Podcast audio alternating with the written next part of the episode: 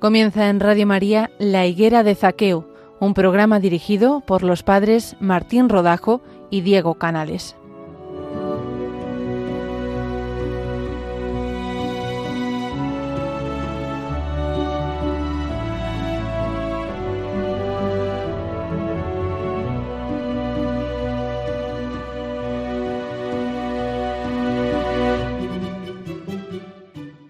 Buenos días, queridos oyentes de Radio María. En este día eh, en la higuera de Zaqueo estamos eh, acompañando a una comunidad eh, de monjas contemplativas que son las clarisas de San Juan de la Penitencia en Alcalá de Henares. En este mes de agosto la Iglesia contempla la figura de Santa Clara, y antes de empezar en este programa, pues a compartir este ratito con nuestras hermanas, eh, vamos a ponernos en presencia de Dios y le vamos a pedir a Él, que es el que nos hace hablar y escuchar, que a nosotros que hablamos nos conceda hacerlo de tal modo que los que escuchan lleguen a ser mejores, y a los que escuchan les concedan hacerlo de tal modo que no caigamos en la tristeza los que hablamos. Hoy esta oración, además, también la compartimos con nuestras hermanas clarisas y vamos a hacer la oración de San Francisco, una oración que compuso eh, este grandísimo santo en la iglesia y que nos vamos a unir pues por eh, todas las hermanas clarisas, por toda la familia franciscana y también eh, la familia de Santa Clara. Oh alto y glorioso Dios,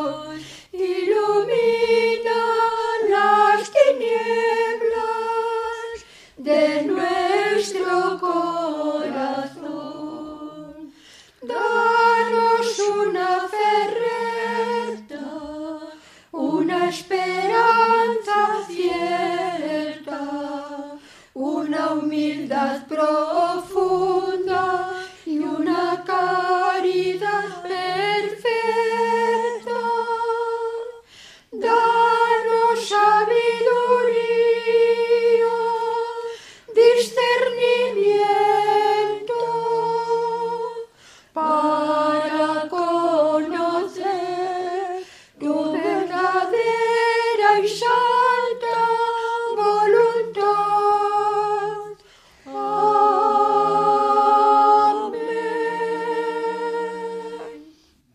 mes de agosto es el mes de la Virgen y también de cantidad de santos importantes.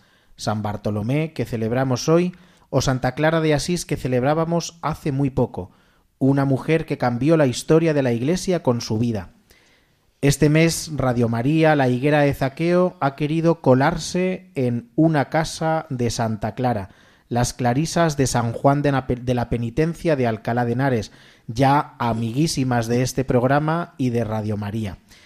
Pues con ellas vamos a hablar de la fundadora de Santa Clara de Asís, vamos a hablar de la vida de cada una de estas hermanas, una vida entregada por el bien y por la santificación de toda la Iglesia. Pero antes vamos a recordaros que podéis poneros en contacto con nosotros a través del correo electrónico la higuera de zaqueo arroba radiomaria.es. Nos podéis contar qué os ha parecido nuestro programa y también pedirnos oraciones. Las hermanas estarán encantadas de poder rezar por las intenciones y las necesidades de cada uno de nosotros. Pues muy buenos días a todas, hermanas.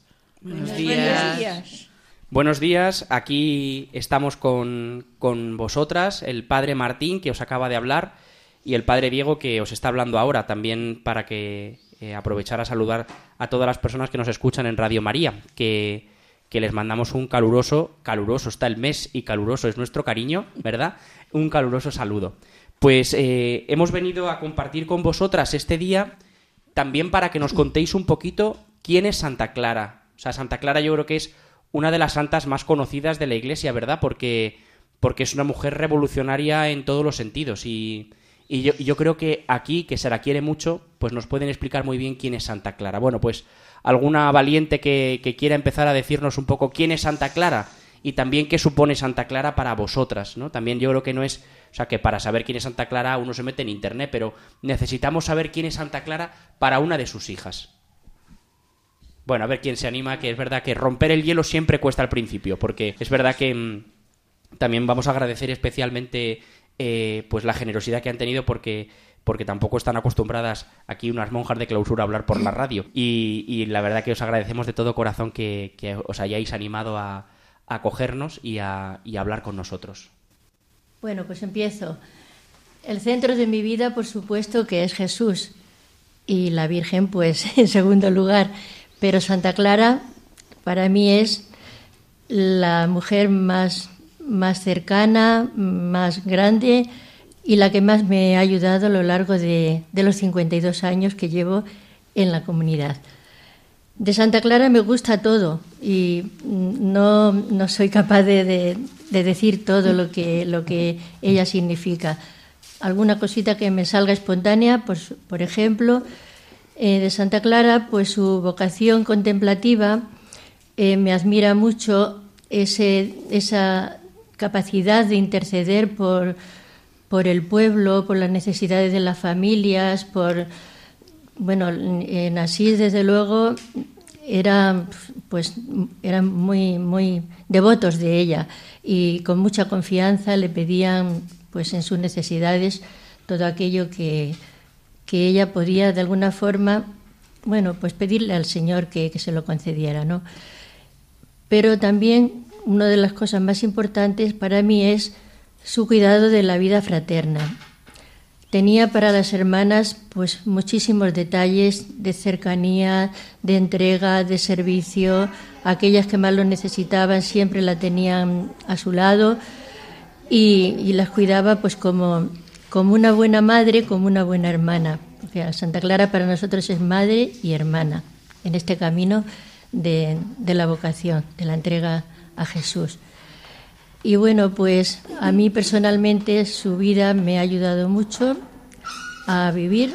Estoy muy lejos de, de, vivir como ella lo hizo, pero uno de los aspectos también que ella cuidaba mucho y se preocupaba mucho de las enfermas.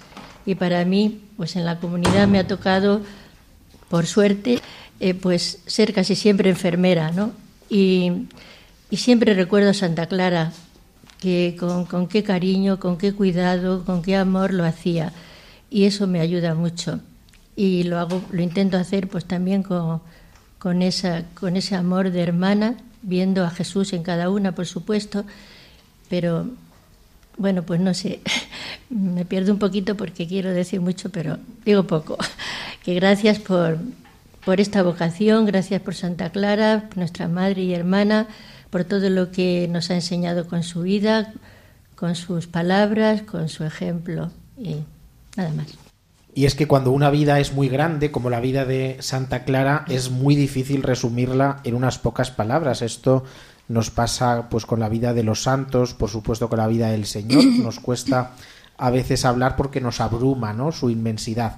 Y un día seguro que os enamorasteis profundamente de lo que Santa Clara propone, una forma de vida muy concreta. No sé si alguna nos quiere contar un poquito su vocación. Venga, Loli, yo creo que Loli está deseando contarnos su vocación. A ver, es que os digo un poco como María, ¿no? Que no puedo fijarme en una faceta de Clara, es imposible. Mm, un poco como anécdota, sí que yo estaba buscando, eh, cuando me di cuenta de que el Señor me llamaba algo, me llamaba a estar con él, pero no sabía muy bien dónde ni cómo. La vida activa no me terminaba de llenar, entonces eh, intenté, bueno, mm, providencialmente conocí a las hermanas por medio de otra amiga y mm, me gustó, me gustó, me quedé con la idea de volver, tenía 16 años y bueno, la que era superior en aquel momento me dejó un libro de San Francisco y me gustó. Un libro de San Francisco me pareció pues bonito. Éramos dos amigas. Dijo, cuando lo acabéis os lo cambiáis. El segundo libro que leí eh, fue sobre Santa Clara. Terminé el libro, ciento y pico páginas, tampoco era... Lo cerré y dije, esto es lo que estaba buscando, no necesito buscar más. Fue leer a Clara y es como mm, encontrar eco a todas las preguntas de tu corazón y encontrar respuesta a todas las inquietudes fue cerrar el libro, hablar con la superiora, decirle, mira, este es el sitio, he encontrado mi vocación. Mi vocación es caminar detrás de Jesús, igual que Clara. Y el descubrimiento luego durante 35 años que llevo aquí, pues ha sido de más en mejor. Para mí Clara es, eh, después de Jesús y de María, como decía mi hermana, pues mm, todo. una referencia continua. Eh, cómo lo haría, qué pensaría eh, ante cualquier acontecimiento es y qué hacía Clara y qué nos pedía Clara y cómo lo y cómo nos enseña. Pues en el trato fraterno, en el trato de las enfermas, en la convivencia del día a día, pero también en las decisiones que hay que tomar a nivel comunitario, a nivel personal, a nivel de, espiritualidad, de camino propio. Entonces es como, como no es como, es tu madre, es la madre que te lleva desde pequeña de la mano y aprendes a ser mujer, yo he aprendido a ser mujer, a ser madre, a ser hermana de la mano de Clara. No concibo mi existencia sin, estar cogida de la mano de Clara, no, la concibo. Mi seguimiento de Jesús pasa obligatoriamente por ir siempre de la mano de Clara y tenerla como, un referente continuo, el Evangelio y la regla de Clara son las dos lecturas obligadas de la noche, antes de acostar. Tenemos 12 capítulos en la regla, con lo cual se leen en, nada. Das la vuelta a la regla en menos de dos semanas. Llevo 35 años leyendo lo mismo, 35 años que descubro novedades, 35 años que encuentro eco en el corazón y que encuentro respuesta a todo.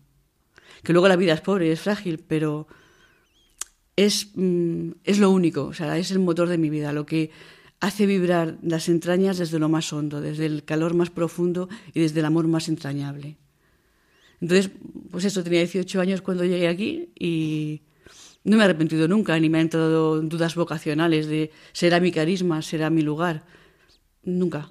En 35 años he podido tener baches, he podido tener dificultades, noches, pero nunca que mi carisma seguir a, a Jesús al modo de Clara y en esta casa con estas hermanas. Hay una cosa que me gusta mucho y es que en la vocación, ahora que, que ha sido la JMJ y que muchos chicos se han preguntado, ¿no? Se han preguntado sobre cuál es su vocación. Me, me parece una cosa muy bonita eh, lo que has dicho.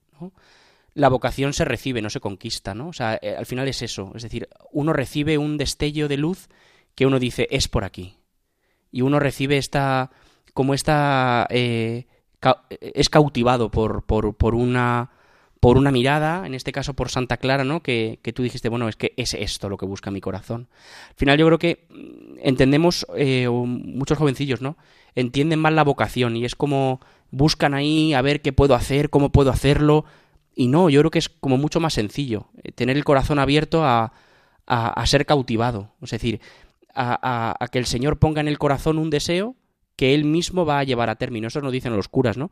Cuando nos ordenan, y yo creo que se dice también en más momentos de la vida, ¿no? En la, en la vida de la iglesia, pero yo lo recuerdo con mucho cariño cuando, cuando nos ordenan, nos dicen esto, ¿no? Dios que comenzó en ti la obra buena, Él mismo la llevará a término. Y es, es esto un poco, el que pone Dios, eh, el que pone en el corazón el deseo es el Señor, pero el que también lo lleva a término es Él. Me parece como muy bonito, eh, remarcaría eso, ¿no? Me ha llamado mucho la atención eso de decir, he sido cautivada por el, por el carisma de Santa Clara, he visto que este es mi lugar, con las dificultades, como no, pero este es mi lugar, ¿no? Luego hay una cosa que también, eh, ya, y devuelvo un poco la pregunta eh, a, a la que quiera responder, hay otra cosa que me llama mucho la atención, ¿no? Aparece mucho, es verdad, la oración, pero aparece mucho la palabra fraternidad.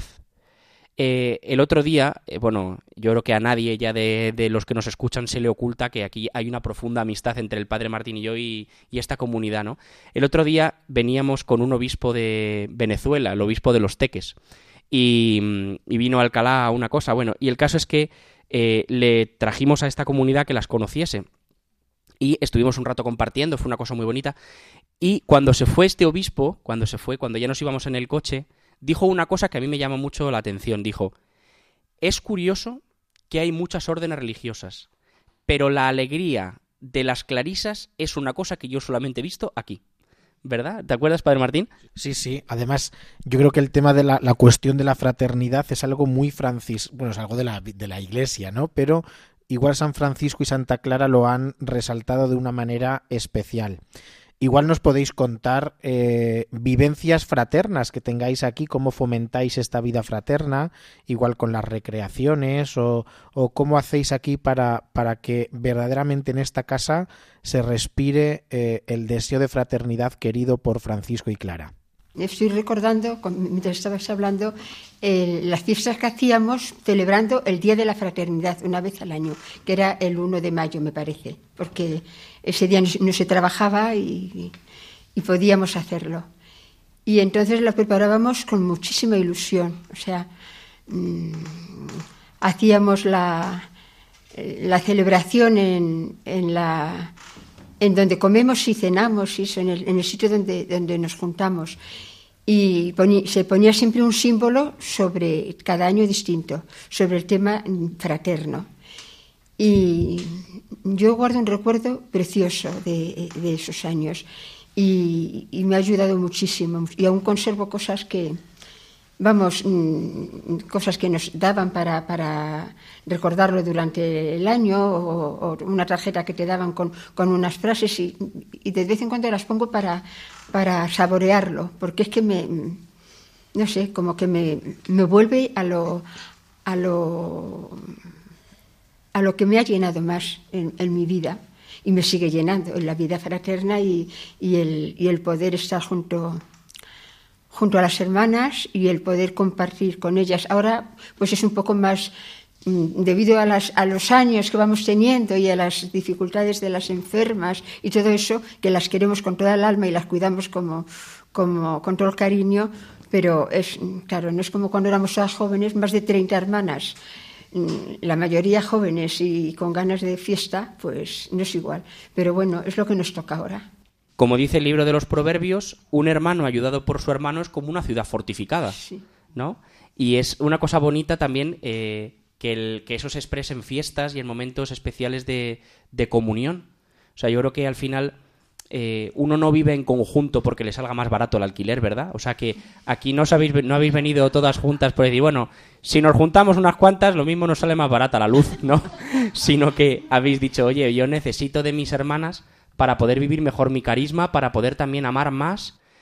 Y ese amor a veces será más fácil y a veces más difícil, porque es verdad que cuando hay mucha cercanía, el amor es más y la dificultad es más. Pero también hay, el Señor yo creo que da una gracia muy particular. Y por eso mm, es tan importante ¿no? La, la, comunidad cristiana que se expresa en la comunidad de la, de la vida contemplativa, ¿no? O sea, creo que es una cosa como muy bonita este carisma propio, ¿no? De que, como decía el padre Martín, tan que es, es, verdad que en todas las comunidades está como muy propio, ¿no? Pero, pero quizás sí que de una manera como, como un acento de característica particular en la vida franciscana y, en la vida de las clarisas, ¿no? Que bueno, es un poco yo creo que, que, este mismo espíritu, ¿no? Francisco y Clara al final son como dos pulmones del mismo cuerpo, ¿no? Esta, esta gran orden que, que, que es enorme, la orden franciscana por otra parte, ¿no? Yo me acuerdo cuando cuando estaba aquí de capellán con vosotras, que había eh, una innumerable retaíla de siglas de OFM, OMF. Yo decía, pero bueno, ¿esta gente cómo se entiende? Porque es verdad que la orden no es enorme. ¿eh? Y es una cosa muy bonita ver que también Francisco y Clara son tan fecundos, ¿no? Aquí nos quería decir María Antonia también alguna cosa sobre la fraternidad. No, me acordaba cuando estaba diciendo Laura del tema de la fraternidad, es que nos ha marcado mucho, porque teníamos una semana de preparación. Preparábamos la liturgia, preparábamos los cantos, preparábamos todo lo, lúdico y, bueno, pues es que era muy bonito, muy bonito. Luego teníamos un lema, cada año teníamos un lema, pues un año vimos la fraternidad como piedras vivas y luego poníamos murales, hacíamos la fiesta, todo en torno al, tema. Y el día de la fraternidad, por la Eucaristía que decía Laura, era una Eucaristía doméstica, ¿sabes? O sea que era mm, todo preparado por nosotras y, y muchas cosas eran pues de sorpresa también. Y luego nos quedaba como recuerdo para todo el año una cosita que nos dieran, por ejemplo, ese año que éramos como piedras vivas, pues una piedrecita con tu nombre. Otro año que era Clara, la plantita de Francisco, pues una plantita. Y ha sido muy bonito. Pero luego traía muchas consecuencias a lo largo del año, porque era muy trabajada. Y además, claro, entonces siempre había algún achaque, más que menos que ahora. Y entonces todas pues colaboraban de alguna manera o de otra muy bien. Eso era recordando el tema que había cogido Laura. Em, claro, parece ahora que la fraternidad es todo fiesta, pero mm, que la fraternidad es don y tarea, que es al mismo tiempo acompañarnos en el dolor, que cuando un miembro sufre, todas sufrimos, y cuando un miembro está dolorido, todas estamos doloridas, que también es importante, ¿no? Y que no es fácil, ¿no? Juntarnos un montón de mujeres, eh, cada una de un sitio y de unas edades y de unas generaciones, pero no tiene explicación intelectual, esto es divino y esto es el misterio del Señor, que es el que hace realmente mm, fecunda y, y que día a día podamos vivir esa fraternidad. Que es difícil, eh, pues verdaderamente un poco sí, un poco sí. es difícil, pero también es una alegría el poder trabajar la fraternidad no solamente en un día de fiesta, sino desde que te levantas hasta que te acuestas. ¿eh? Y muchas veces ahora mm, me, me estaba me estaba refiriendo a la, a la vocación de Loli. Es inicial y yo estoy en el último tramo de la vida porque tengo 90 años. Entonces, eh, la fraternidad como que te ha acompañado desde que has puesto el primer, el primer día en esta casa hasta que el Señor te vuelva a llamar a otra casa, que es el cielo. Entonces, em, la fraternidad es eso, es, es, un, es un regalo de Dios, pero es una tarea que hay que hacerla cada día. Hay que hacerla cada día. Y además, eh, en el tramo de la vida que estoy yo, pues muchas veces eh, es de otra manera que lo que acaban de decir las hermanas, no de otra manera, vamos, no una contradicción, pero sí una tarea distinta y complemento de que mm, tienes que pedir muchísimas veces la ayuda de las hermanas de distinta manera. En el comedor, en la oración, de muchas maneras, ¿no? Pero te llega siempre y eso es un don que lo recibes cada día. La vocación no es inicial, pero durante toda la vida. Es que yo no sé si vosotras eh, me vais, lo sabéis mejor que yo, pero para poder vivir la fraternidad, antes hay que vivir la humildad. O sea, para poder decir mis hermanas me ayudan, ¿verdad? Antes tengo que decir las necesito. Y para poder decir las necesito, antes tengo que decir yo solo no puedo. Y el Señor me ha regalado hermanos, ¿no? Que es esta expresión tan bonita de San Francisco. El Señor me ha regalado hermanos. ¿Y por qué me ha regalado hermanos? Porque los necesito. O sea, esto creo que también se vive fuera de los muros de los conventos. O sea, la fraternidad es algo propiamente cristiano y muchos de los enfermos que nos escuchan seguro que también se resienten aquí, como diciendo, pero es que a mí me cuesta eh, sentirme necesitado, es que a mí me cuesta que me ayuden, es que yo quiero poder solo. Vosotros, vosotras, ¿qué le diríais a esos ancianos, ¿no? Que, o a esos enfermos, que cuando hemos estado enfermos algunos, ¿no? Pues estás en el hospital, estás que te has roto una pierna y necesitas que te ayuden y ¿qué les diríais, no? Que esto es un regalo o es un castigo, ¿no? O sea, también eh, que sea una forma bonita que vosotras que lo vivís como un espíritu muy propio y, y como decía Mariuca ahora, ¿no? Como algo sobrenatural, es decir, como una gracia de Dios que os regala, ¿qué le explicaríais vosotros a estas personas que les cuesta vivir la fraternidad? Mira, yo te diría que esto no es nada pagado.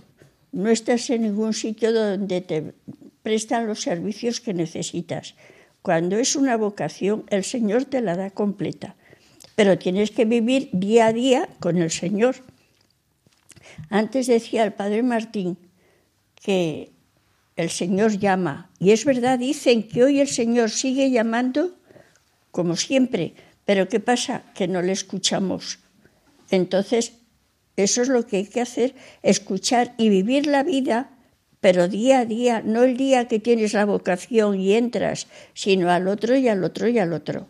Y en la fraternidad se presentan circunstancias de todas las clases. Hemos, hemos dicho la fiesta, el recreo, el júbilo, pero luego te viene la vida ordinaria que tiene su riqueza y su cruz. Pero es que en todo sientes la fuerza y la gracia del Señor. El Señor nunca nos deja solos, pero hay que contar con Él. Y ahí también está la satisfacción que te viene por el servicio mismo que tú pides. En esta casa hay dos tesoros, ¿no? Uno está en el sagrario y el otro está en los enfermitos. Es decir, en las hermanas más mayores, que la más mayor, que, que ya se va a salir del calendario, es Puri, ¿no? Tiene 97 años, que es que como siga esta mujer cumpliendo, va a haber que, va a haber que añadir al DNI un desplegable ya, ¿no? Entonces, eh, es que un poco lo que estábamos diciendo, o sea, eh, cuando hay verdadero cariño y cuando hay verdadera fraternidad, el hermano, o en este caso las hermanas mayores más enfermitas, son un tesoro para esta comunidad, ¿no? O sea, yo no eh, creo que, y además lo sé porque yo os conozco desde hace tiempo, ¿no? Y, y no es la primera vez que hablamos, y esto siempre me lo decís. Aquí, Puri es un tesoro, ¿no? Puri es un tesoro. Y, yo creo que es una cosa como muy bonita también para gritarle al mundo, ¿no? Los enfermos, los mayores, los que ya no pueden valerse por... no sobran. Eso lo decía antes también, ¿no? O sea, aquí no sobra nadie. Aquí todos, todas son queridas y cuidadas y con mucho esmero, ¿no?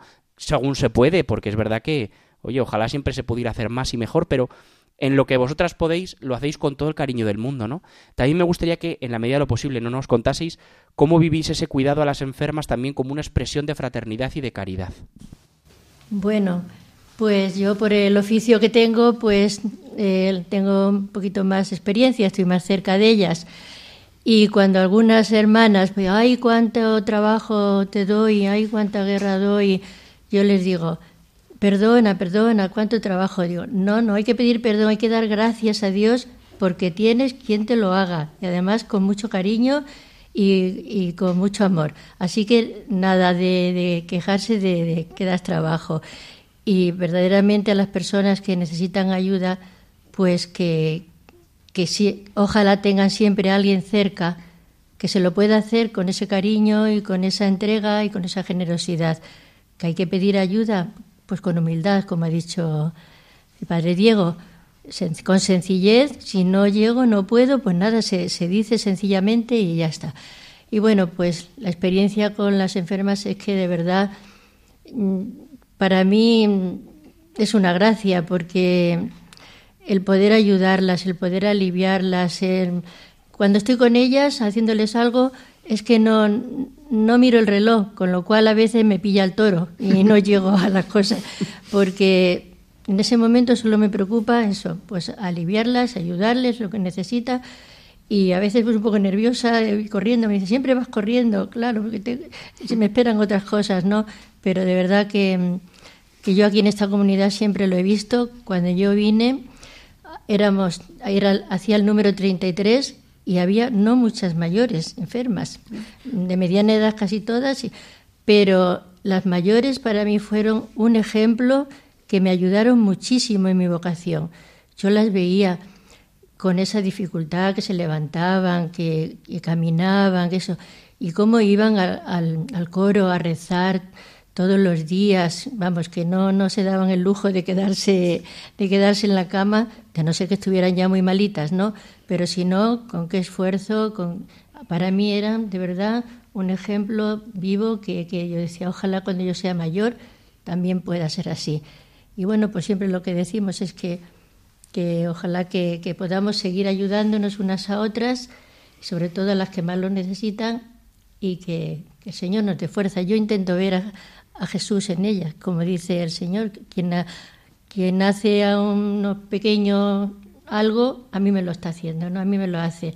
Y me lo digo muchas veces. Y que siempre me gusta mucho también pensar, si me falta el amor, no me sirve de nada lo que haga. Si no pongo amor, o sea que intento, intento recordármelo para que me sirva para algo, por lo menos. Aunque con tal de que le sirva para ellas, pues bueno, doy gracias al Señor por, por todo. Hoy es un día grandioso para nuestro programa, para la higuera de Zaqueo y para Radio María, porque estamos sacando un testimonio tan hermoso como es el testimonio de vuestra vida fuera de los muros del convento, para que toda España, porque nos escucha toda España, pueda beneficiarse de la maravilla de lo que aquí eh, de lo que aquí vivís. Por un lado decía Diego antes, aquí hay dos tesoros, el tesoro del Señor y el tesoro de los enfermos. Con el testimonio que nos estáis contando estamos viendo cómo de la queja se puede pasar, se puede hacer una acción de gracias. En vez de vivir en la queja, vivir en la continua acción de gracias. Eso es una vida eucarística, vivir en la acción de gracias y nos estáis dando un testimonio a todos de que vivir de otra manera a los criterios que el mundo nos ofrece es posible y además da la felicidad de que en vuestro trabajo diario encontráis una plenitud de vida. Y a mí me gustaría saber cómo es un día tipo en vuestro, si es que hay días tipos, no sé si una monja tiene día tipo, pero más o menos cómo, en qué consiste. Muchos dirán, ¿cómo vive una clarisa? ¿A qué se dedica a lo largo del día? A lo mejor nos podéis contar un poco esto. Eh, también hay trabajo, ¿no? Sí, claro. Y hay también, eh, pues, ratitos de fraternidad y hay, pues, también descanso y porque nos hagamos un poquito una idea también, porque es verdad que vosotras estáis muy acostumbradas porque lleváis aquí muchos años, pero los que no somos monjas, pues tenemos esa, esa curiosidad, ¿verdad? Que siempre, esto es lo típico, que, que, cuando uno conoce a un cura le pregunta, pero bueno, ¿y en el seminario qué se hace? ¿No? Porque siempre está esa, esa curiosidad. Yo creo que es una curiosidad sana y santa también, ¿no? O sea, que nos ayuda a entender mejor vuestra vida, porque al final la vida se compone también de lo que uno va haciendo, ¿no? Entonces, que alguna venga, alguna valiente que, que se anime un poco a decirnos un poquito, venga, a ver. A ver. Bueno, eh, la jornada, mm, es verdad que cada una, como, como decías tú, Diego, y como decía María también, no empieza a la misma hora para todo el mundo, porque la hermana enfermera pues da una vuelta por las enfermas, a ver si hay que darles un poquito de agua, si hay que hacer algunas cosas con ellas, mmm, lógicamente. Entonces empieza la jornada muy temprano. Ya para las seis está eh, con las enfermas. La hermana que tiene que poner la leche, que es un gesto de fraternidad, preparar el desayuno, también lo hace temprano, antes del coro cada una mm, tiene alguna tarea que antes de, del coro mmm, la va a hacer. Y luego un tiempo de oración amplio, prácticamente una hora prácticamente. Y a las ocho ya nos juntamos para rezar laudes y celebrar la Eucaristía. Eh, mm, un poco como, como una apertura, es abrir eh, el día a lo grande. Es como, como poner la pieza final, la apoteosis, la ponemos a la mañana, tempranito, para, para luego ya seguir con, con fuerza todo el día. Mm, durante la mañana, eh, en, hasta hace cuatro días, era tiempo de trabajo, ya luego si ya os contará un poco Mariuca, de un trabajo fijo, porque teníamos un trabajo para el Banco de Santander, pero bueno, ahora por circunstancias eh, ha cambiado. Mm, y ahora, como, como tanta gente en, nuestra, en nuestro mundo, pues estamos sin, sin un trabajo estable que nos asegure un, una entrada de dinero mensual. Entonces, es verdad que las hermanas siguen trabajando, pues unas se encargan de las enfermas, otras están trabajando. Las mayores se juntan porque mm, yo creo que es importante, eso sí que lo tendrían que decir ellas, que son las que lo están viviendo, no perder eh, ni ese sentido del trabajo comunitario ni de la relación comunitaria. Entonces, eh, siguen llevando el mismo ritmo de trabajo en silencio, pero juntas, que se tenía cuando había un trabajo estable que nos obligaba a estar mm, pendientes. Mm, yo creo que eso es importante también incluso a nivel de, que las cabezas funcionen, porque cuando se tiene ciertas edades, si se pasa uno el día en la habitación trabajando sola, como nosotras no somos carmelitas, no nos ha llamado Dios a eso, no sabemos, o sea, no es lo nuestro estar solas. Nuestro es trabajar juntas, rezar juntas, comer juntas, orar juntas. Es para eso por lo que nos ha llamado el Señor. Eh, a las dos de la tarde, bueno, eh, partimos la mañana, después de la Eucaristía rezamos tercia, nosotros todas las horas canónicas. A las 12, puntualmente, estén donde estén, paran también en el trabajo, se vuelve a rezar sexta. A las 2 se reza el oficio de lecturas, que en sus tiempos era nocturno, pero sería un pecado mortal a las pobres mayores. Y comemos. La primera parte de la comida es, eh, tenemos lectura, mmm, pues porque también eh, ya en la época de San Benito eh, había que alimentar el alma mmm, a la vez que el cuerpo. Entonces, en la vida monástica siempre ha quedado esa tradición un poco que se instauró en la época monástica y cenobítica. Y en el segundo plato hablamos, se rompe el silencio y hablamos, compartimos, en nuestro tiempo de recreación. ¿Por qué? Porque si ponemos una recreación después, hay que descansar. Y más ahora que llevamos un veranito como para bromas. Entonces mm, terminamos de comer, rezamos nona y ya pues tiempo de descanso, cuando no hace tanto calor, tiempo de estudio también. Si hay que hacer reuniones, si hay que hacer lo que sea, pues se hace en ese tiempo de la tarde. Se acuesta a las enfermas, a las siestas, se las levanta después y ya a las siete y media, en verano, siete y cuarto en invierno, rezamos vísperas. Y tenemos un tiempo de oración hasta las nueve menos cuarto, un tiempo muy amplio también. La hermana de la cocina va a preparar la, la cena, las demás hermanas pues están tranquilamente en su tiempo de oración y cenamos. Y también es un tiempo de recreación. Ya la cena no hay silencio, seguimos hablando. Y ya después, pues el rezo de completas y a descansar. O lo que se pueda. Hay gente que descansa y hay gente que aprovecha que ya está tranquila, que no le van a encordiar, pues tipo lavadesa, para arreglar papeles, arreglar cosas que tenga pendientes. Pues como las madres en casa, que cuando ya los niños se acuestan, pues friega y prepara la lavadora y tiende la ropa, pues mm, cada una de la enfermera, pues igual, da una vuelta por todas las enfermas, mira a ver, es lo normal. Entonces es una vida, bueno, eh, en torno a la oración y en torno a las hermanas. No, no podemos separar, no podemos pegarnos al sagrario pero luego no tener una, vida fraterna de calidad. Y entonces es lo que intentamos. Por eso el tiempo de, encuentros, el tiempo de lectura, el tiempo de trabajar juntas. Entonces es un poco nuestra, nuestra jornada diaria. Verdaderamente eh, mencionabas a, San Benito, que celebrábamos el mes pasado, y, y, de San Benito tenemos el ora et labora, ¿no? rezar y trabajar. Y en esta casa también, como apuntaba antes Loli, se trabaja y Mariuca seguro que nos puede contar, puede profundizar más, eh, ella que es la madre que acuesta a los niños para luego seguir trabajando por la noche, pues ella nos puede contar eh, en qué consiste eh, el trabajo que se hace en esta casa. La historia del trabajo ha habido, bueno, pues diferentes etapas. En casi todas las hermanas que están aquí mayores han sido profesoras. Teníamos un colegio justo lindando con, bueno, parte de nuestro monasterio y casi todas las que están aquí han dado clases. En todo Alcalá las conocen a las hermanas Juanas o a las madres Juanas, que han sido sus profesoras y que han sabido leer y escribir y las cuatro reglas, muchísima gente gracias a ellas. Después, cuando ya dejaron el colegio, tuvieron varios trabajitos hasta que llegó el Banco Popular, el difunto Banco Popular, que les ofreció un trabajo que ha durado casi pues un poquito más de 40 años. Eh, después pasó al Santander, pero el Santander, bueno, pues ahora ya ha considerado que nuestro trabajo eh, se ha terminado para ellos. Entonces estamos en una época viviendo pues como un montón de gente que experimenta eh, la precariedad de no tener trabajo. Pero para nosotros es importantísimo. Eh, no solamente por los ingresos, por supuesto que hay que pagar mucho en un monasterio del siglo XVII, que es muy bonito vivir aquí, pero cuesta mucho, pero además pues eh, porque es, el trabajo nos dignifica y tanto Francisco como Clara dicen que hay que trabajar. Entonces las hermanas, que a mí me sorprende muchísimo, son, llevan tan dentro la responsabilidad que en cuanto ya suben, se cambian y demás, vuelven a bajar al trabajo y ahí están haciendo labores especialmente de ganchillo. Eh, hemos dicho, bueno, pues lo que se hacía como ocio ahora es trabajo.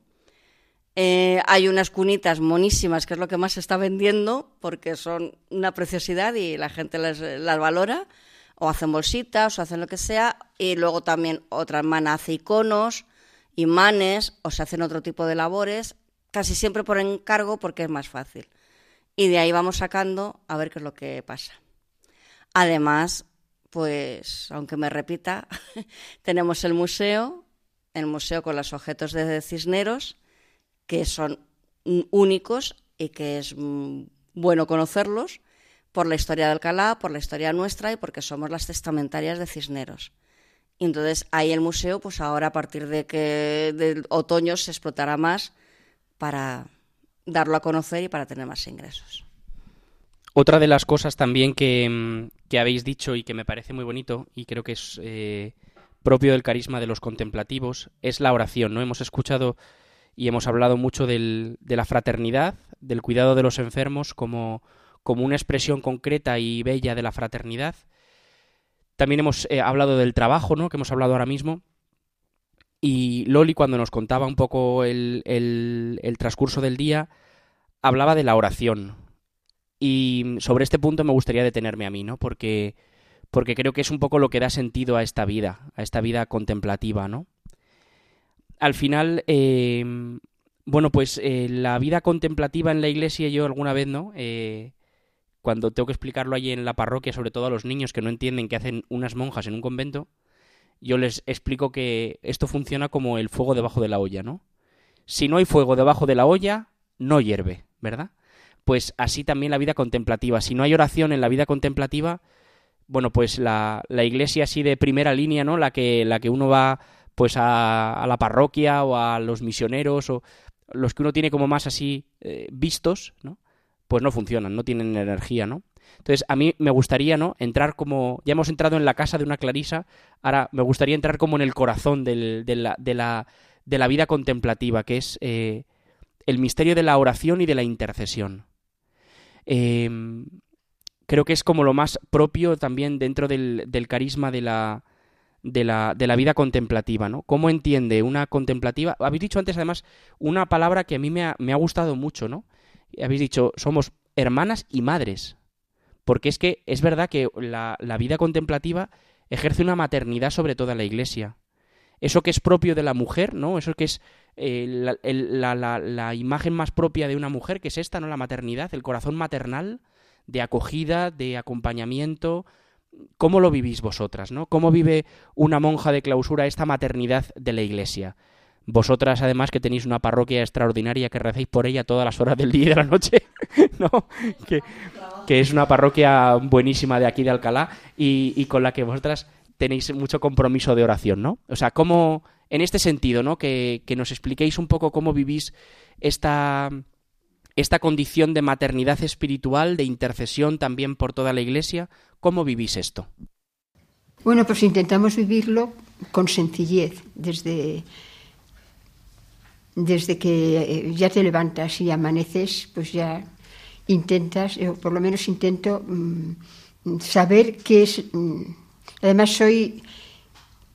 A las 5 de la mañana me despierto como como si me pusieran, no, es que ni, ni, me pongo alarma ni nada porque es que no lo necesito. A las 5 de la mañana abro los ojos y ya me levanto. y entonces, pues, mm, pues ya desde el principio, pues mm, mientras que me visto, me ducho todas esas cosas, pues, pues mm, vivo, intento agradecer a Dios el regalo de, de haber amanecido a lo mejor otra cosa es un poco mal, o te encuentras que estás cansada y eso, y dices, bueno, Señor, gracias porque he amanecido, voy a empezar la tarea. Y ya nada, pues yo soy la que tengo que tocar, tengo que abrir las puertas a las, a las que vienen a, las, a, cuidar a las hermanas y tengo que bajar pronto para que cuando llamen yo les pueda abrir desde, desde el visor y eso. Y bueno, pero bueno, lo hago con mucho gusto. Y además me da alegría porque eso lo hacía Soy María Sagrario siempre era la que lo hacía. Cuando se murió San María Sagrario, Josefa. Y cuando se murió Josefa dije, ahora me toca a mí. y, sigo la, marcha. O sea, que siempre hay alguna hermana que, que tiene que empezar a abrir las puertas para que la gente pueda entrar, claro. Abre las ventanas, ahora que hace calor, pues mm, abrir las ventanas de, los claustros para que se vaya refrescando. Pues las cositas, esas, abrir las puertas de, la, de las que van a entrar las, las auxiliares, bueno, pues muy simple, muy simple, pero, pero vamos, que no paras. ya está. Y luego ya, pues el ratito que, que, ya cuando termino, me siento y intento hacer pues un rato de oración, aunque luego mm, siga haciendo más, pero como todavía falta tiempo hasta la hora de, de ir a las ocho a la Eucaristía y eso, pues me da tiempo de hacer un rato de oración allá sentadita en la habitación mirando a Jesús. Tengo un Jesús que me gusta mucho, que es el buen pastor, y, me quedo encandilada mirándole, la verdad. No digo nada, pero le miro y me mira. Ya está. Yo pienso que es un poco difícil el explicar el sentido de la contemplación, eh, porque habéis, habéis dicho muchas veces intercesión. Y es verdad, es lo primero que nos llega la intercesión, la oración de intercesión, por si hay guerras en el mundo, si hay esto, de que oímos tantas cosas, ¿no? Por lo, es la intercesión y la alabanza.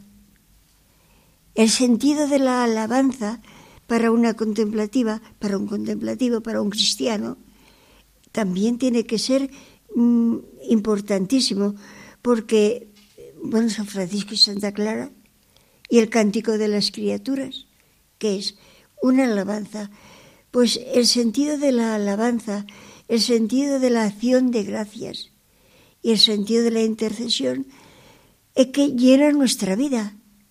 Y no es decir, hago oración de, de siete a ocho.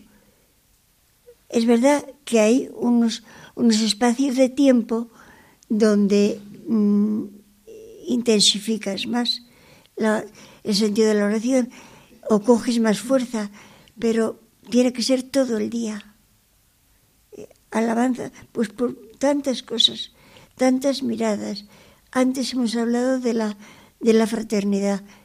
Todo es don de Dios.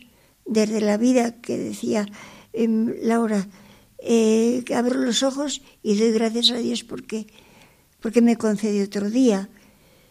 Pero la alabanza por este mundo que a veces decimos está de espaldas a Dios. Pero habrá mucha gente que no está de espaldas a Dios, que está cara a Dios. Pues me uno también a toda esa gente, eh, ancianos o niños o, o familias que están cara a Dios y vamos a alabar al Señor desde que nos levantamos hasta que nos acostamos. No tiene la Iglesia, eh, yo creo, o sí, lo, sí, claro que lo tiene, un agradecimiento suficiente para tantas hermanas como están rezando y sosteniendo con su oración pues todas las actividades apostólicas que llevamos a cabo. Es que es una maravilla poder escuchar a estas hermanas que dedican su vida a ser ese fuego para que la olla arda que decía Diego. Y al principio nos daban un poquito miedo los micrófonos, los cables, y, ahora estamos encantados que nos tiraríamos aquí pues toda la mañana, ¿verdad? Pero estamos llegando a, al final de, de, este programa. A mí sí me gustaría que, que alguna de vosotras pudiera dar un mensaje, porque yo estoy convencido de que en esta JMJ que hemos celebrado, como decía Diego antes, alguna chica se esté planteando su vocación religiosa. Y en esos momentos surgen los miedos, surgen las tentaciones. Esto lo hemos vivido todos los que hemos dado un, paso importante en nuestra vida. Eh, ¿Qué le podríais decir a una chica que se esté planteando hoy la posibilidad de ser contemplativa, religiosa, en vuestro caso, Clarisa? Cuando las hermanas estaban hablando de lo que significaba Santa Clara para ellas, a mí me quedaba eh, la cuestión de para mí es Santa Clara es la mujer fuerte, luchadora, eh, que iba por todas. Mm, una mujer del siglo XXI. Pues eso le diría a las mm, mujeres jóvenes o mayores que se planteen la vocación. Mm, que se dejen guiar porque siempre Dios sabe lo que hace. Y por muchas dificultades que haya, que las hay, como todo en la vida pero mm, Dios te da la fuerza y te da siempre el empujón para adelante. Mm, y si es Santa Clara, si leen la vida de Santa Clara, si rezan con Santa Clara, van a descubrir una mujer mm, de hoy que, que te va a llevar de la mano y dices, venga, a por todas.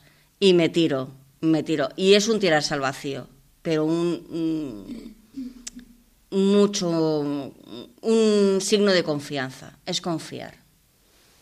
Pero de todas formas también, pues eh, el testimonio de las hermanas mayores, que siempre llega muchísimo, porque hoy que las cosas son más efímeras, pues tener hermanas que llevan 50, 60, 70, 80 años en el monasterio es una pasada. Yo creo que la vocación se podría describir, ¿no? Como Abraham, dar mucho para recibir más. O sea, dar mucho, sal de tu tierra, de la casa de tu padre, ¿no? A la casa donde yo te mostraré. O sea, a cambio de tus padres tendrás hijos que nombrarás príncipes por toda la tierra. O sea, yo creo que es un poco eso, ¿no? Yo me quedo un poco con, como con esta idea y con esta imagen. Y os agradezco de todo corazón pues que hayáis hecho un esfuerzo, porque es un esfuerzo traer aquí a la radio, aguantar, como decía el padre Martín, ¿no? Aguantar pues micrófonos, cables, nervios, porque es verdad que, hombre, no estamos acostumbrados a esto, ¿no?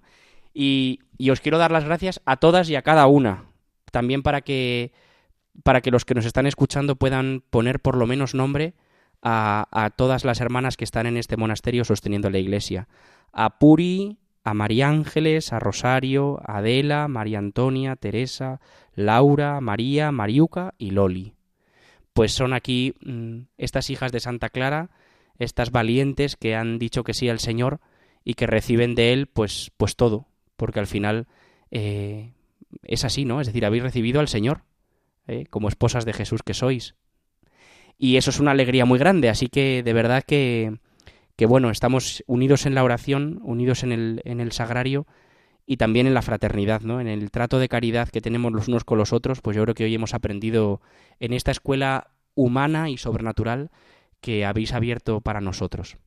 Y antes de terminar, rezando por cada una de vosotras, que es como vamos a, a terminar, vamos a recordar a los oyentes de la higuera de Zaqueo cómo pueden ponerse en contacto con nosotros. A través del correo electrónico la higuera de zaqueo arroba radiomaria.es y también pueden descargar el podcast del programa que sabemos que es uno de los más escuchados y estamos contentísimos de que nos queráis tanto al padre Diego y a mí un cariño absolutamente inmerecido. Y también yo voy a animar a todo el mundo porque a mí me han entrado muchísimas ganas de conocer esas cunitas, Mariuca. Yo quiero conocer las cunitas y vamos a invitar a las personas a que puedan venir a, a verlas, incluso, ¿por qué no?, a comprarlas porque es un primor verdaderamente eh, con el que hacéis vuestro trabajo y a conocer el Museo de Cisneros. Pues a ello les emplazamos. El correo de las hermanas lo vamos a facilitar también. Mariuca nos lo puede decir. El correo es clarisasjuanas, todo seguido. clarisasjuanas, arroba hotmail.com. Pues en ese correo electrónico podéis poneros en contacto también con las hermanas, pedirles oración, y, bueno, para lo que para lo que queráis. Pues vamos a concluir esta bonita mañana de agosto, en la que hemos recordado a esta gran santa de la Iglesia y vamos a encomendar a cada una de las hermanas, Diego mencionaba antes sus nombres, al corazón de nuestra Madre la Virgen con este Ave María. Dios te salve, María, llena eres de gracia, el Señor es contigo Bendita tú eres entre todas las mujeres, y bendito es el fruto de tu vientre, Jesús. Santa María, Madre de Dios, ruega por nosotros pecadores, ahora y en la hora de nuestra muerte. Amén. Pues nos despedimos de todas vosotras, queridas hermanas clarisas de San Juan de la Penitencia. Eh, el Padre Martín y yo estamos de verdad inmensamente agradecidos y os recordamos que os podéis poner en contacto con nosotros a través del correo electrónico la higuera de zaqueo arroba y eh, podéis además volver a escuchar este maravilloso programa en los podcasts en la página web radiomaria.es. Y a todos los demás oyentes de Radio María, pues quedamos todos eh, esperando ya el siguiente programa en septiembre, que ya reemprenderemos el curso con naturalidad, también pues dándole gracias a Dios por este verano en el que habremos podido descansar. Que Dios os bendiga a todos.